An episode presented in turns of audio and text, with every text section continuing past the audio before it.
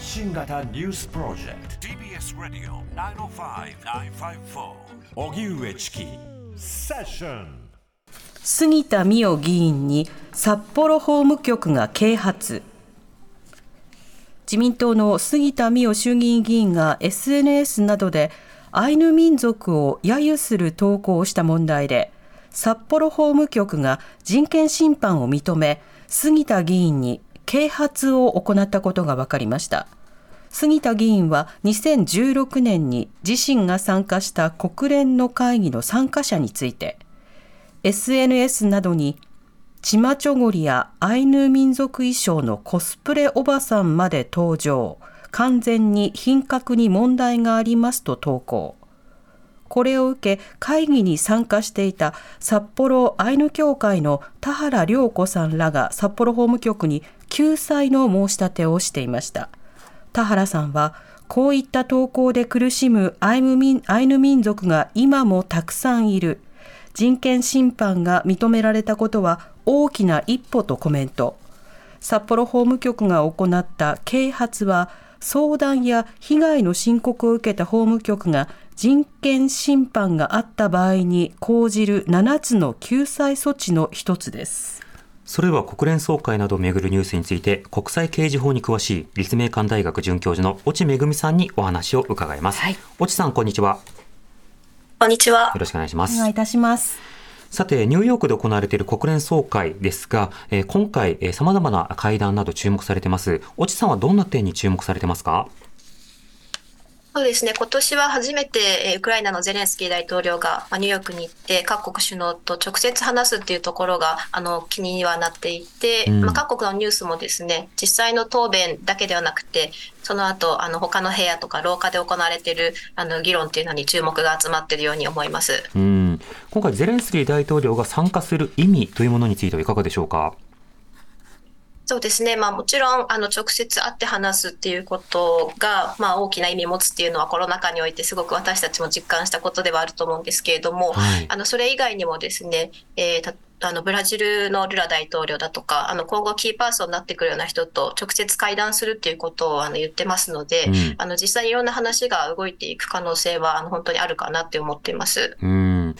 あの、越智さんはご専門としては国際刑事法ですけれども、ロシアは国際法に違反している状況を続けている、一方で常任理事国として継続をしている、こうした状況というのをどういうふうに見てますか？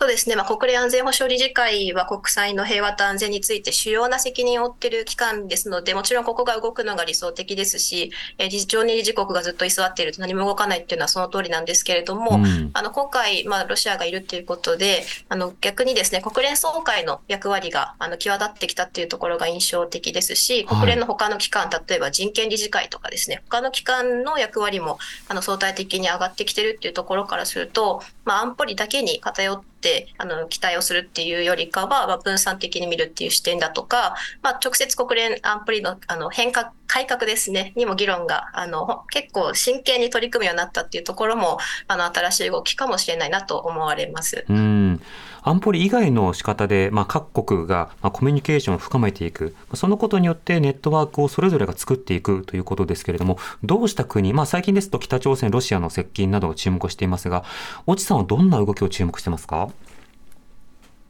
そうですね、まあ、あのインドなんかはあの今回のあの交渉にもあの、え交渉、え議論にもですねあの別の視点であの参加するっていうあのえー、立場もありますし、まあ、ブリックスのあの諸国の動きですね、それからまあ G7 だけではなくて G20 のあの各国っていうのも、あの新たな、まあ、別のフォーラムを作って、そこであの実際に呼んで話をするっていうのもあのありますし、はい、はい、あのいろんな国があのそれぞれの役割を分散していて、えーまあ、グローバルサウスっていうふうに日本でも言ったりしますけども、あのどこがまあキーパどこがキーなのかっていうのがなかなか見づらい状況になってきてるかなと思ってます。うんまあ、そうした中、岸田新改造内閣としても、まあ、閣僚とともにあの総会に参加ということですが、岸田総理のスピーチや日本の存在感についてはいかがでしょうか？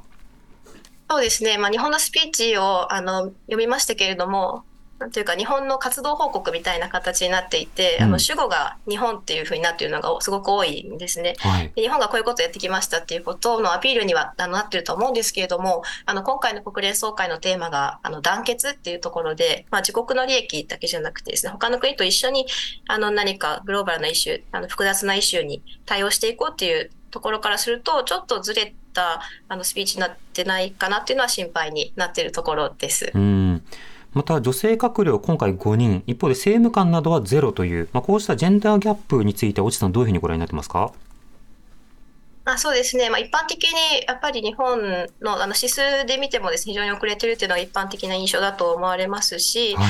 まあ、例えばその、えーまあ、インドみたいにですね女性議員を3分の1にするとか、具体的な法案を出すとか、そういうあの具体的な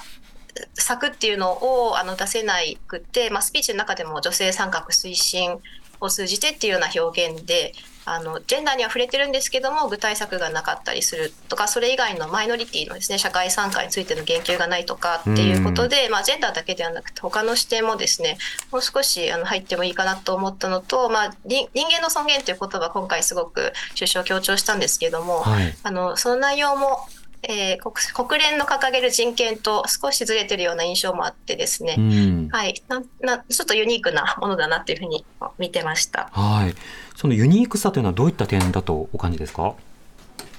そうですね、まあ、国連の憲章に書いてあるような、まあ、人個人の人権というものはもちろん基本的人権のことをあの言っているんですけれどもあの岸田総理のスピーチの中だとですね、えーまあ、脆弱な立場にいる人々であるとか、まあ、貧困によってあの、まあ、つまり困っている人たちへの尊厳ということに、まあ、フォーカスが当たっていて、うんで、まあ、本来そういう意味ではなくて、あの、その人々それぞれのあの立場や地位やですね、まあ、属属性に関係なく、まあ、人間が人間であるがゆえに持っている尊厳っていうあの意味であるはずなので、はい。あのそのあたり少しあの表現があんまりなんか国際的な表現で使うものと違うものが出てきてるような気もしています。うん。まあ、その中で日本では、え杉田水脈衆議院議員が SNS 投稿でアイヌ民族らを揶揄したということで、まあ、人権侵害と認定されると、人権侵犯と認定されると動きがありました。これはまさにあの国連の差別、女子差別撤廃委員会での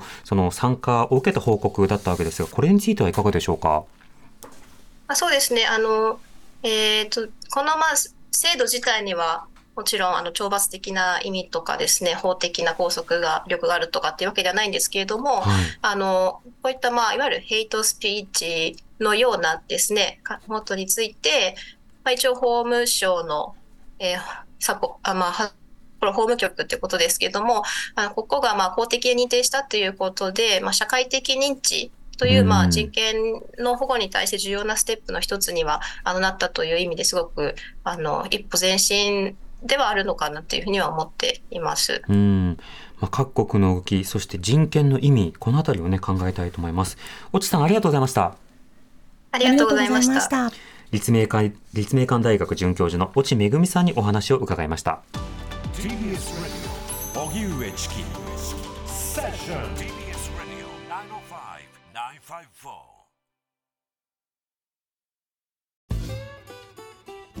毎週月曜から木曜朝8時30分からお送りしているパンサー向井のフラット。向井さん不在の木曜日を担当するヤーレンズのデイジュンの之介と。どうも落合博満です。違います。奈良原正樹です。各週木曜日はヤーレンズのフラット。